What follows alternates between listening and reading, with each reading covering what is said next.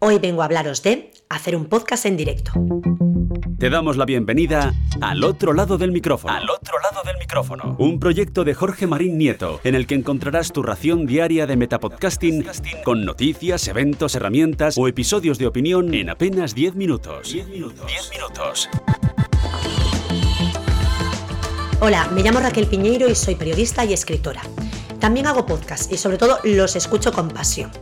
Llevo viciadísima los podcasts desde antes de 2012, cuando el panorama de oferta y contenido era bastante más reducido del que es hoy. Pese a ser tan aficionada al género, no me decidí a abrirme un podcast hasta marzo de 2022, cuando lancé junto a mi amiga Pachi, Patricia Blanco, Sexo en Nueva York Podcast. Como seguidora de la serie, llevaba tiempo pensando en lo guay que sería hacer un podcast comentando capítulo a capítulo sus episodios, viéndolos ahora con la frontera del paso del tiempo, 20 años después. Lo que terminó de decidirme fue que Javi P. Martín me invitó a participar en varios episodios de su podcast Perdidas, en el que se dedica a comentar capítulos de Lost perdidos con distintos invitados. Unas navidades hablé con mi amiga Pachi de mi idea. Ella se animó y comenzamos a grabar a distancia. 45 capítulos y casi dos años después, aquí seguimos, encarando ya la última temporada de Sexo en Nueva York. Por el camino se ha estrenado la continuación, una especie de secuela, And Just Like That, que ha confirmado que tendrá tercera temporada, así que nosotras tenemos podcast para rato.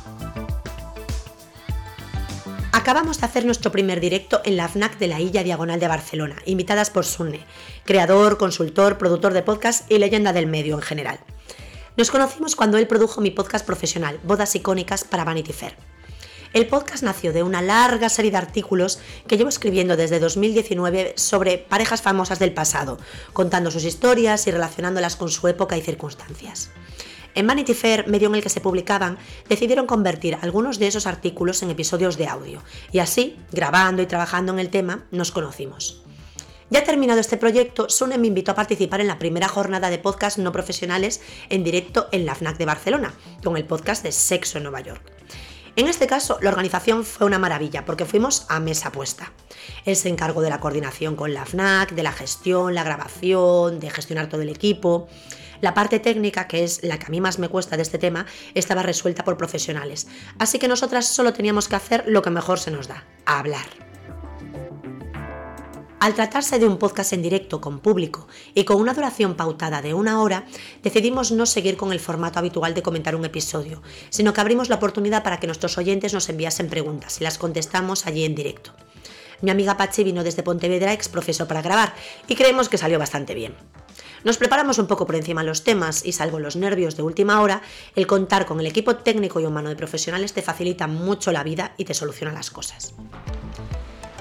A la hora de hacer un podcast en directo es importante encontrar un equilibrio entre generar la interacción con el público y que siga siendo disfrutable escuchar solo el audio.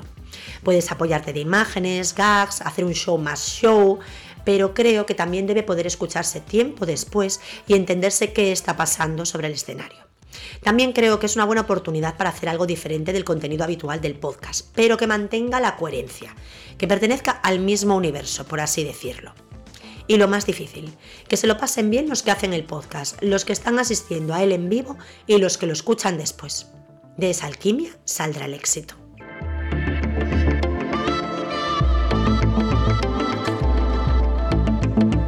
Y ahora me despido y regreso a ese sitio donde estáis vosotros ahora mismo, al otro lado del micrófono.